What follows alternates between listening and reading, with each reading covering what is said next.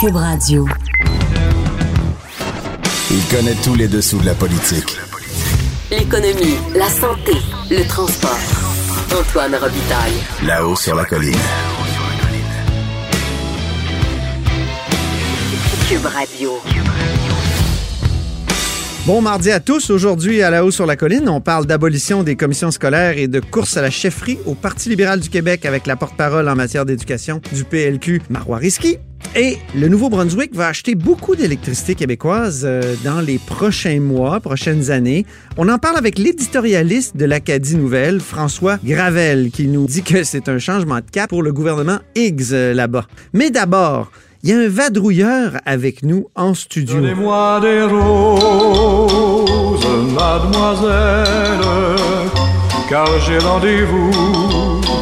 C'est très important. C'est très important. Bonjour Patrick Belrose. Bonjour Antoine. Correspondant parlementaire à l'Assemblée nationale pour le Journal de Québec, Journal de Montréal. Donc, euh, projet de loi sur les commissions scolaires, le ministre de l'Éducation, Jean-François Roberge, fait preuve de flexibilité. C'est- C'est c'est le yoga parlementaire. Exactement, c'était la commission parlementaire euh, sur l'étude détaillée du projet de loi 40 qui reprenait ce matin. Et hier, M. Roberge a accordé une entrevue à moi et ma collègue Daphné Dion-Vient. C'est pour ça qu'on t'a joint à Chambly hier. Exactement, C'est exactement. pour ça que tu étais au bout du fil. qu'on faisait au bout du fil. Voilà. Euh, pour nous présenter quatre, euh, quatre grandes orientations qui seront euh, dans des amendements. Il n'a pas voulu dévoiler évi- évidemment l'amendement précis qu'il va déposer. Et donc, il y en a quatre, mais il y en a un Il l'avait même pas ce matin. Exactement, ça, ça va venir au cours des prochains jours. Oui. Donc, il y a un amendement qui va être particulièrement intéressant à surveiller. On sait que quand il a déposé son projet de loi, il y avait un article qui précisait que, en cas de conflit dans la révision d'une note d'un élève, c'est la direction, donc le directeur d'école ou la directrice, qui aurait le dernier mot pour trancher sur euh, la révision de la note. Évidemment, ça a fait bondir euh, les enseignants qui disaient, Ben, écoute, ça, ça porte atteinte à notre autonomie professionnelle. On est euh, la personne qui a suivi l'élève pendant toute l'année.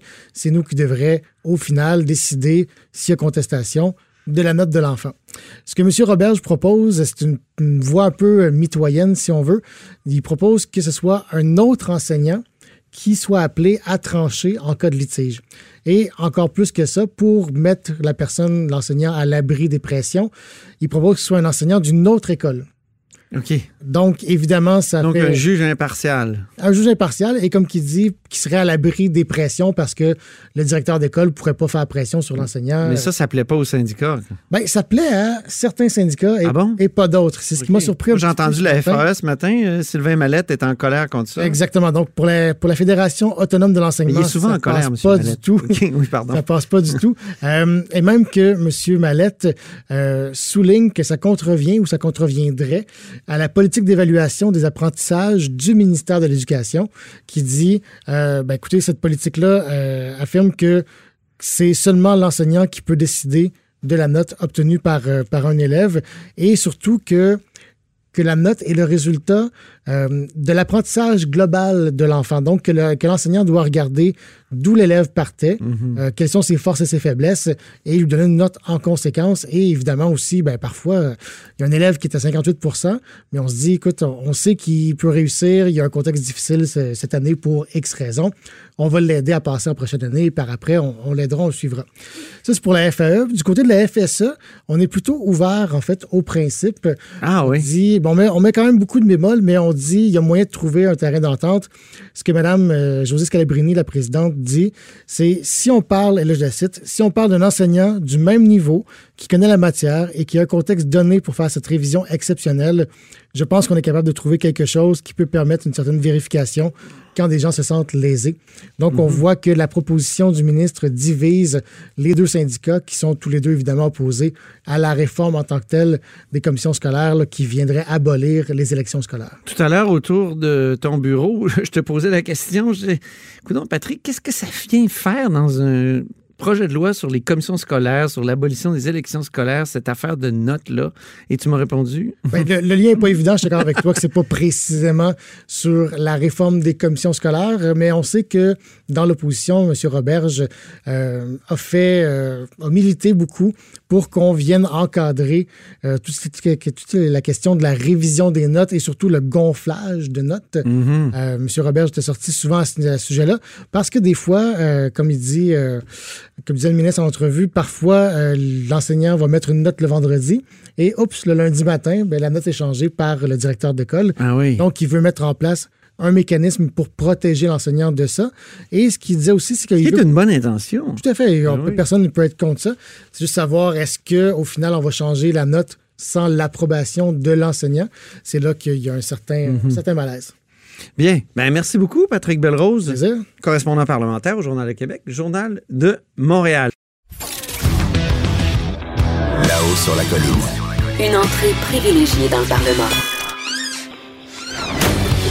Cube Radio. Marois Risky, député de Saint-Laurent, euh, est avec nous. Bonjour. Bonjour. Euh, Vous avez recommencé euh, les travaux parlementaires, le projet de loi 40 sur la réforme des commissions scolaires. euh, Sur l'abolition des commissions scolaires et de, des élections. oui, oui, c'est ça. Ah, C'est vrai qu'il y a abolition des élections, mais sur les commissions scolaires, c'est c'est plus nuancé. Non, ils sont abolis. Euh, c'est pas beaucoup nuancé, c'est simplement que le ministre préfère le terme réforme parce qu'évidemment, ça a une connotation légèrement plus positive que de dire le vrai terme abolir, qui a ici une connotation péjorative. Mais là, euh, le ministre euh, a l'air flexible. En tout cas, se montre flexible. Il y a, il y a plein d'amendements euh, qui- qu'il va déposer ou qu'il a annoncé. Euh, Qu'est-ce que vous en pensez? Ben, ils annonçaient à vous autres, les journalistes, les amendements, mais pas à nous. Et ce matin, je lui ai demandé de les déposer, euh, puisqu'il avait l'air, hier en entrevue, puis ce matin, euh, une personne qui a travaillé très, très fort durant la, euh, la relâche. Et, euh, et à notre grande surprise, il dit ben, qu'ils sont pas prêts, ces amendements. Alors, je ne sais pas à quel point il est vraiment euh, conciliant. Euh, évidemment, il y a des affaires que nous, on a demandé euh, qu'ils soient complètement retirées. Par exemple, la majoration des notes des élèves. Euh, il y a déjà une décision euh, qui dit clairement que l'enseignant, dans son autonomie professionnelle, c'est lui qui fait l'évaluation et qui attribue la note à l'élève. Et c'est surtout pour protéger aussi hein, de des abus, parce que des fois, on peut avoir beaucoup, beaucoup euh, euh, d'élèves qui vont décider de mettre de la pression pour avoir des changements de notes. Euh, et là-dessus, Qu'est-ce que ça faisait dans un projet de loi sur les commissions scolaires, le changement de notes? Je comprends pas. Ben, c'est pour ça que la FAE, la Fédération autonome de l'enseignement, qualifie ce projet de loi de cheval de Troie. On dit que ça s'appelle la réforme scolaire, mais en fait, c'est une abolition pure et simple des, des- des élections scolaires, ainsi qu'on abolit les élus. On enlève complètement les gens qui sont imputables, redevables. On ne sait plus vraiment qui est imputable. Et par la suite, on apprend que ben, les notes vont pouvoir être majorées, donc pas rectifiées, majorées à la hausse. Et on apprend aussi qu'il va y avoir des nouvelles règles pour les enseignants. Euh, on enlève les territoires, hein, ça n'existe plus. Donc, un parent qui euh, habite à Sainte-Adèle, mais que sur le chemin du travail euh, vers Laval décide d'inscrire son enfant à Laval, va pouvoir le faire. Euh, ça enlève beaucoup, beaucoup de certitude pour la planification de nos écoles. Et par la suite, quand on demande au ministre, OK, c'est quoi les services additionnels pour nos enfants, sont où dans son projet de loi? Nulle part. Mais dans l'esprit du public, euh, il me semble que c'est assez, c'est un acquis qu'on va réformer ou même abolir les, les commissions scolaires. Vous avez beau vous battre, vous et, et les syndicats, on a l'impression que ça va passer comme du beurre dans la poêle, non? Vous me faites un peu sourire parce qu'effectivement, Oui. euh, lorsque le ministre de la Famille euh, a envoyé une publicité Ah oui. à Gatineau en disant Nous avons tenu notre promesse, le projet de loi 40 a été adopté. C'est sûr que dans l'esprit collectif, il y a peut-être plusieurs personnes qui croient de façon erronée que le projet de loi est adopté. Il est loin d'être adopté parce que du propre aveu du ministre de l'Éducation, il y a ici des zones grises qu'on doit corriger. Euh, c'est un projet de loi qui a été fait quand même assez rapidement, mais qui est colossal. là. On parle de plus de 300 articles euh, qui touchent plusieurs particularités de notre système d'éducation, de la loi sur l'instruction publique, euh, qui qu'on priorise dans nos écoles maintenant qu'il n'y a plus de territoire. Est-ce que c'est l'enfant qui est déjà dans notre classe ou pas? Puis le ministre, quand il pose... Qu'est-ce que vous voulez dire On a exactement? posé la question euh, Qui on ministre. priorise? Vous savez dans que quel année- contexte? dans chaque année, on doit réinscrire l'enfant à l'école. OK. C'est pas une fois que vous êtes inscrit, que vous êtes là pendant 5 ans, 6 ans au Mhm. primaire ou pendant 5 ans au secondaire. Alors, on a demandé au ministre, parce que c'est des cas concrets. Lorsqu'on a un enfant qui est déjà à l'école, l'année suivante, dans des nouveaux quartiers, il y a du développement immobilier, une nouvelle famille vient s'installer et elle, elle est plus proche de l'école. Donc, les enfants qui sont dans une adresse plus proche vont pouvoir aller s'inscrire. Mais celui qui est déjà là, Ça fait cinq ans qu'il est là, puis il reste sa sixième année à être complété. Est-ce que lui va pouvoir être encore dans son école ou, pour reprendre l'expression du ministre lui-même, être bumpé dans une autre école, prendre l'autobus, puis aller plus loin? À ce stade-ci, le ministre n'est pas capable de nous assurer de la stabilité de tous les élèves dans nos écoles. Ah bon? Mhm. Ah, ben, c'est une grave question. C'est une très grande question, mais qui apporte des répercussions très importantes pour la planification de nos écoles, mais aussi pour l'élève lui-même, pour s'assurer que les élèves aient de la stabilité aussi dans nos écoles. 2020, ça va être une, euh, une année de campagne à la chefferie au Parti libéral? Oui. Euh, c'est bien, vous, on pensait que vous alliez en aide. Finalement, vous avez déclaré à, à la fin de l'année dernière là, que vous renonciez à, à vous lancer dans cette course-là. Vous avez, pour appuyer Alexandre Cusson, qui s'est lancé en prenant position sur rien. C'est pas très risqué, ça, comme euh, dans, dans son esprit, il me semble. De, de- J'apprécie le jeu de mots. Euh, ben, c'est surtout quelqu'un qui fait ses devoirs, c'est-à-dire qu'il va d'abord rencontrer les gens. Qu'est-ce qui est le plus risqué, en fait, c'est de dire, moi, voici mes positions, je vous ai pas entendu, mais voici où est-ce que je m'en vais. Euh, ça, c'est pas quelque chose qui est très apprécié auprès des militants libéraux. On aime, un, rencontrer Mais il me semble que c'est tellement pas conforme à, à votre façon de faire. Vous, euh, Marois Risky, qui a- vous avez été la première à appuyer Alexandre Cusson, vous êtes un peu sa lieutenante. Est-ce que je, on peut dire ça? Et pourtant, ma façon de faire... euh, Ben, que vous prenez position. Je veux dire, vous, vous prenez position sur à peu près sur tout. De façon réfléchie. Oubliez OK. pas une chose, je suis quand même euh, membre du Parti libéral du Québec euh, depuis 2005, lorsque j'étais à la commission jeunesse. Donc, les, les rouages de mon parti, je les connais bien, puis nos racines aussi, je les connais. Et je suis membre d'un caucus, certes, mais n'empêche pour moi que je suis quand même avocate, professeur. Je prends le temps de lire, me documenter, me faire une tête. Mais c'est vrai que si vous posez Mais pourquoi M. Cusson a plongé sans prendre position sur rien? Il aurait pu avoir quand même une idée. On- quand on fait de la politique, on veut quand même défendre euh, certains principes fondamentaux. C'est c'est un, c'est un peu curieux. Il a de- pris la position de consulter. Il a Ouais. pris la position que la meilleure façon de ramener des membres au Parti libéral du Québec, c'est en démontrant de l'écoute. Et pour faire ça, ben, c'est certainement pas faire le contraire, puis dire voici mon plan de match, voici où est-ce que je m'en vais, embarquez-vous. C'est pas comme ça qu'on écoute. Mais vous, vous n'avez pas peur que, mettons, sur la question de la taxation des GAFA, il arrive puis il décide de dire euh, non, on taxera pas ou on n'ira pas chercher le fameux 3% que la France va chercher parce que c'est trop compliqué, euh, on va renoncer à ça. Donc, vous vous le savez pas, vous vous êtes engagé sans savoir s'il prenait position sur des sujets comme ceux-là? Ben, vous savez qu'on avait on a eu une longue discussion, M. Cusson et moi, et euh, par mon sourire, vous, comprend- vous comprendrez qu'on partage euh, les mêmes positions sur bien des aspects. Et là-dessus, je crois Mais- que c'est un homme que l'équité, il l'a très à cœur. Et effectivement, il y a un agenda d'annonce. Euh, M. Cusson, euh, après avoir passé la période des fêtes, aller partout sur le terrain, en Gaspésie, Rivière-du-Loup, Abitibi, Chicoutimi, il s'est promené, il a rencontré du monde. Il a il y a une meilleure idée des besoins aussi régionaux, des besoins beaucoup plus locaux et spécifiques. Et oui, dans son carré d'annonce, Oui. il fera lui-même toutes ses, euh, ses positions. Il va pouvoir les, Mais là, vous me dites les- deux choses, Mawar Risky. Vous me dites, d'une part, qu'il est là pour consulter, mais quand il a discuté avec vous, il avait des positions. Pourquoi ne, ne En fait, pas nous avoir fait savoir quelles étaient moi, ses positions fondamentales lorsqu'il s'est présenté à la chefferie? Moi, ce que je vous dis, en matière de fiscalité, M. Cusson est particulièrement bien conseillé. Ben là, qu'est-ce que... Ben, Ben, vous vous savez... comprendrez que je suis fiscaliste, puis j'ai pas fait le saut en politique pour rien. Mon cheval de bataille, c'est l'équité fiscale. Et c'est aussi le cheval de bataille du Parti libéral du Québec. Est-ce Qui qu'il est pour la gratuité scolaire, comme vous? Est-ce qu'il est pour la gratuité scolaire, comme de vous? Netflix, c'est le Parti libéral. Oui. Ça, ça va jamais changer. On est quand même le premier parti dans tout le pays qui a décidé que les Netflix de ce monde vont devoir quitter les taxes de vente. On est aussi le parti qui a dit que les GAFAM doivent payer leurs impôts. Ça, c'est Mhm. le Parti libéral du Québec. Et ça, c'est pour n'importe qui qui aspire à la chefferie du Parti libéral du Québec. On a toujours été pour l'équité fiscale, ça ne changera pas. Mais euh, est-ce qu'il est pour la gratuité scolaire, par exemple? Ben ça, je vais le laisser lui en parler. Bon, vous connaissez ma position. Oui, c'est ça.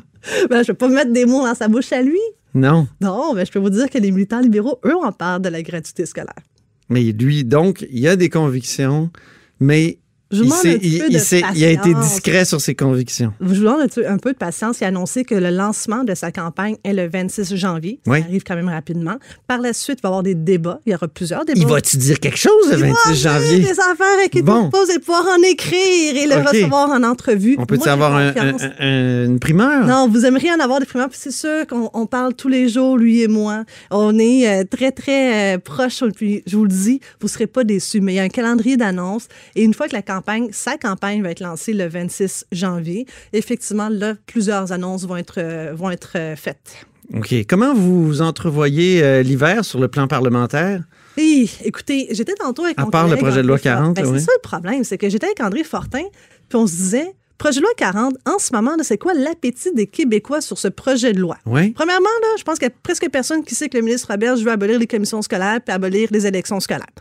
Mais par contre, euh, André le disait tantôt, les urgences débordent.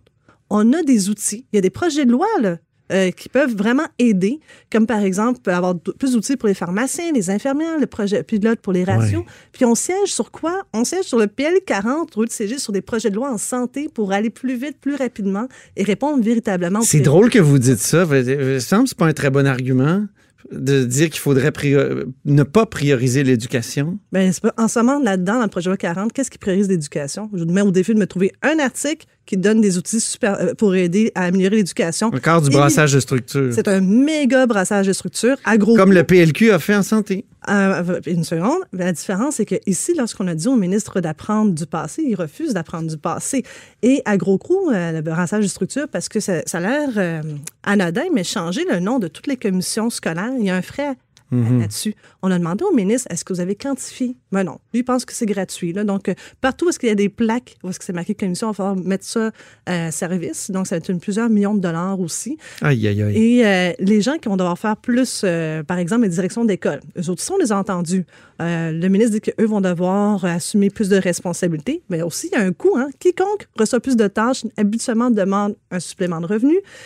Même chose pour les administrateurs, les directions générales. Les autres aussi vont avoir plus de tâches. Est-ce que ça veut dire qu'on paye plus cher? Donc, est-ce qu'on remplace des élus scolaires qui font en moyenne 4 à 5 000 par année pour des fonctionnaires qui vont faire 50 000 plus pension? Mais il y en aura moins. Il y aura moins de fonctionnaires que d'élus scolaires, non? Qui, qui dit ça? Ça, je sais pas. C'est Ben, moi. moi non plus, je sais pas. Et Moi, je sais pas, parce qu'il n'y a pas de plan. Pour faire changement, il n'y a toujours pas de plan. Comme pour les maternelles 4 ans, il n'y a pas plus de plan aujourd'hui. Euh, mais de toute façon, ici, c'est encore plus euh, difficile à avaler ce projet de loi parce que maternelle 4 ans, il n'y avait pas de plan, mais on savait qu'on a mis quelques balises à la fin, on a réussi. Mais ici, on abolit quand même une démocratie. Et c'est là que le bas blesse. C'est que si un ministre veut abolir une démocratie, qui nous explique un pourquoi, puis que par la suite, lorsqu'il dit que le, à cœur la réussite éducative des élèves, mais pourquoi que ce projet de loi met absolument rien pour donner plus d'outils aux élèves et aux enseignants? Merci beaucoup, Marois Risky. Ça fait plaisir. Oui, alors euh, bon, bon hiver et bon printemps euh, parlementaire. Merci. Merci, au revoir. Marois Risky est député de Saint-Laurent et critique en matière d'éducation. Vous êtes à l'écoute de là-haut sur la colline. Là-haut sur la colline. La politique autrement dit. Cube Radio. Au bout du fil, il y a François Gravel, éditorialiste à l'Acadie Nouvelle. Bonjour. Bonjour, merci de l'invitation. Vous avez euh, publié un intéressant éditorial euh, dans votre journal euh, cette semaine, vendredi dernier en fait, qui s'intitulait Enfin, le Nouveau-Brunswick se tourne vers le Québec. Expliquez-moi pourquoi enfin. Eh bien, d'abord, euh, c'est important de, de ra- rappeler le contexte. Là. Il, y a, il y a eu Oui. une entente hein, qui a été signée euh, la semaine dernière entre Énergie Nouveau-Brunswick et Hydro-Québec. C'est une entente d'exportation d'électricité, d'énergie, euh, d'un total de 47 TWh du Québec vers le Nouveau-Brunswick pendant une durée de 20 ans. Alors, pendant cette période-là, le Nouveau-Brunswick va acheter environ 15% de son électricité euh, chaque année d'Hydro-Québec, ce qui est à peu près le double de la situation actuelle. Hein. Donc, on ne parle pas de zéro. là. Mais euh, le Nouveau-Brunswick a besoin de cette électricité de remplacement euh, durant la réfection d'un barrage hydroélectrique, euh, le barrage de Mactaquois, qui est notre plus grosse centrale hydroélectrique. C'est dans la région de Fredericton. Et euh, cette union en trois volets. Il y a ça, il y a aussi le fait qu'Hydro-Québec va partager son expertise technique avec Énergie Nouveau-Brunswick durant les travaux au barrage de Mactaquac. Ça pourrait durer jusqu'à 15 ans, ces travaux-là. Et aussi, et c'est le, le gros morceau, je trouve, les, les deux sociétés ont l'intention de discuter de la construction d'interconnexions additionnelles entre le Québec et le Nouveau-Brunswick dans le but d'accroître les exportations d'électricité du Québec vers les provinces atlantiques, donc pas seulement le Nouveau-Brunswick, mais plus largement aussi l'Atlantique, et même euh, les États-Unis en passant par le Maine, qui est voisin aussi là, du Nouveau-Brunswick. C'est donc seulement Ouais. une entente importante, mais c'est aussi peut-être le début d'une nouvelle ère de collaboration énergétique là, entre le Québec et les provinces de l'Atlantique. En tout cas, c'est mieux qu'il y a 10 ans. Quand le Québec avait, Hydro-Québec avait voulu acheter Énergie Nouveau-Brunswick, euh, et ça avait fait tout un boucan euh, au Nouveau-Brunswick. Euh, même le premier ministre de l'époque en avait souffert politiquement. Il en avait perdu sa job, si je ne m'abuse. Oui, oui. Donc, pourquoi à l'époque une réticence aussi grande, puis aujourd'hui une certaine ouverture? Même, vous le soulignez dans votre éditorial, qu'il y a un an seulement, l'actuel premier ministre Higgs avait dit on de l'énergie du Québec seulement si et seulement si le Québec accepte d'avoir euh, un pipeline sur son territoire pour acheminer du pétrole à raffiner au Nouveau-Brunswick. Or, il semble avoir renoncé à cette condition-là. Donc, pourquoi euh, une si grande résistance il y a 10 ans, puis aujourd'hui, euh, un changement de donne complet?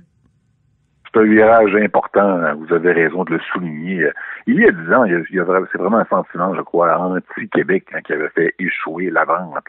Euh, la- la- L'Académie Nouvelle, moi-même en éditorial, on avait appuyé cette vente-là plusieurs reprises en éditorial. C'était une excellente entente, autant, je crois, pour le Nouveau-Brunswick que pour le Québec. Et je crois encore aujourd'hui que si Énergie Nouveau-Brunswick avait été vendue à une entreprise ou à une société d'État de la Nouvelle-Écosse, de l'Ontario ou des États-Unis, la vente aurait été conclue.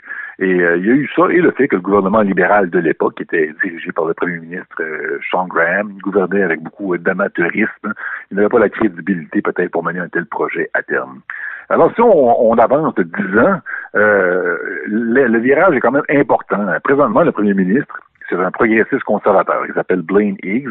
Et depuis son élection, et même avant, il se fait un devoir d'attaquer deux cibles. Le premier ministre du Canada, Justin Trudeau, et le gouvernement du Québec. Et euh, l'année dernière, juste pour donner un exemple, M. Higgs a lancé sa campagne électorale en promettant de restreindre l'accès aux entreprises québécoises au contrat public. Là, vous connaissez l'importance Oui, du, du jour 1 d'une campagne électorale. ben oui. L'avait consacré aux entreprises du Québec, là, qui enlèvent le pain de la bouche de nos travailleurs du Nouveau-Brunswick. Vous voyez le genre. là. Ah oui. Et un autre moment important, eh bien, c'est lors du discours sur l'État du Nouveau-Brunswick. Ça, c'est une tradition politique importante dans la province, euh, politiquement. Chaque année, le premier ministre livre un discours sur l'état de la province. Ça a lieu d'habitude à ce temps-ci de l'année. Là. Son deuxième discours va avoir lieu bientôt, je crois. Et ça ressemble à une sorte de mini-discours du trône. Et, comme vous l'avez souligné tantôt, la- l'année dernière, M. Higgs a pris la peine de préciser dans le discours qu'il ne voulait rien savoir de laisser passer l'hydroélectricité québécoise sur le territoire néo-brunswickois tant que le gouvernement Legault ne donnerait pas le feu vert au passage d'un oléoduc euh, Ben oui. énergie est qui, qui permettrait de transporter le pétrole de l'Alberta jusqu'à la raffinerie Alors Irving. pourquoi il a changé d'idée? Eh bien, euh, il y a eu un grand changement durant la dernière année. Le gouvernement Trudeau a été réélu. Oui. Et Blaine Higgs, depuis l'élection de M. Trudeau, euh, avait consacré tous ses efforts à le combattre pour se montrer comme faisant partie de l'alliance d'Andrew Scheer, de Jason Kenney, pro-pétrole, pro-oléoduc, euh, anti-taxe sur le carbone, la taxe tueuse d'emploi. Et depuis l'élection de M. Trudeau, euh, seulement trois députés conservateurs fédéraux élus au Nouveau-Brunswick, presque aucun autre en Atlantique. Ça a comme été une révélation pour Ah oui? ah oui, il a accepté euh, presque immédiatement le soir même de l'élection. Euh, il a annoncé qu'il allait mettre sur pied euh, qu'il allait négocier avec M. Trudeau pour une- mettre sur pied une taxe sur le carbone au Nouveau-Brunswick. Le dossier Énergie a été mis sur la glace. Et euh, soudainement, il n'y avait plus de raison pour boycotter euh, l'hydroélectricité du Québec. Notre premier ministre euh, hyper partisan, qui avait refusé l'année dernière de participer à une réunion des premiers ministres de l'Atlantique et des ministres fédéraux parce qu'ils étaient tous libéraux et redevenus euh, pragmatiques soudainement. Et je pense que autant pour le Nouveau-Brunswick que le Québec, euh, nous allons en profiter. Est-ce qu'on peut dire qu'il a fait preuve de francophobie et de québécophobie dans le passé?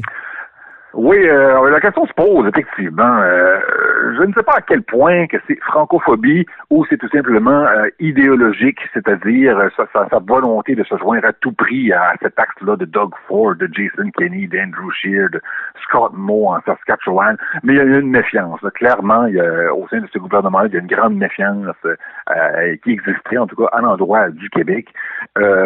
Aussi, il faut dire que le gouvernement Higgs est minoritaire. Il gouverne avec l'aide d'un tiers parti, la People's Alliance, l'Alliance des gens. Mhm. Et ça, c'est une formation de droite qui est dans la francophobie, qui est anti-francophone, anti-bilinguisme, anti-droit linguistique, anti-Québec. Si ça peut vous donner une idée, ce parti-là est né en réaction à la vente ratée d'énergie Nouveau-Brunswick à Hydro-Québec en 2010. là. Alors, euh, c'est ce parti-là qui permet présentement au gouvernement X de se maintenir Ah oui. au pouvoir. Est-ce qu'ils vont continuer de le de soutenir avec euh, l'entente qui a été signée la semaine passée avec le Québec?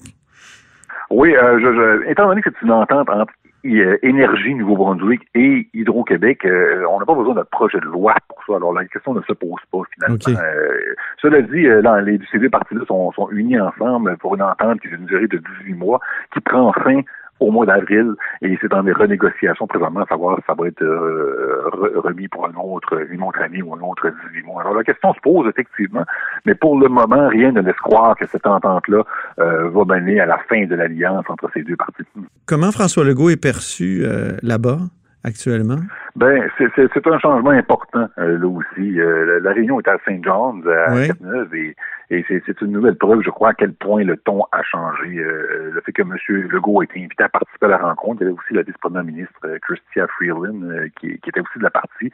Et M. Legault était là pour parler justement d'énergie, et plus particulièrement d'énergie propre. Il était là à l'invitation des premiers ministres qui voulaient lui parler, qui voulaient l'entendre. M. Legault était là pour vendre sa salade, pour vendre la salade du Québec, mais surtout, il avait devant lui des consommateurs qui étaient intéressés à l'entendre, qui étaient intéressés à son produit.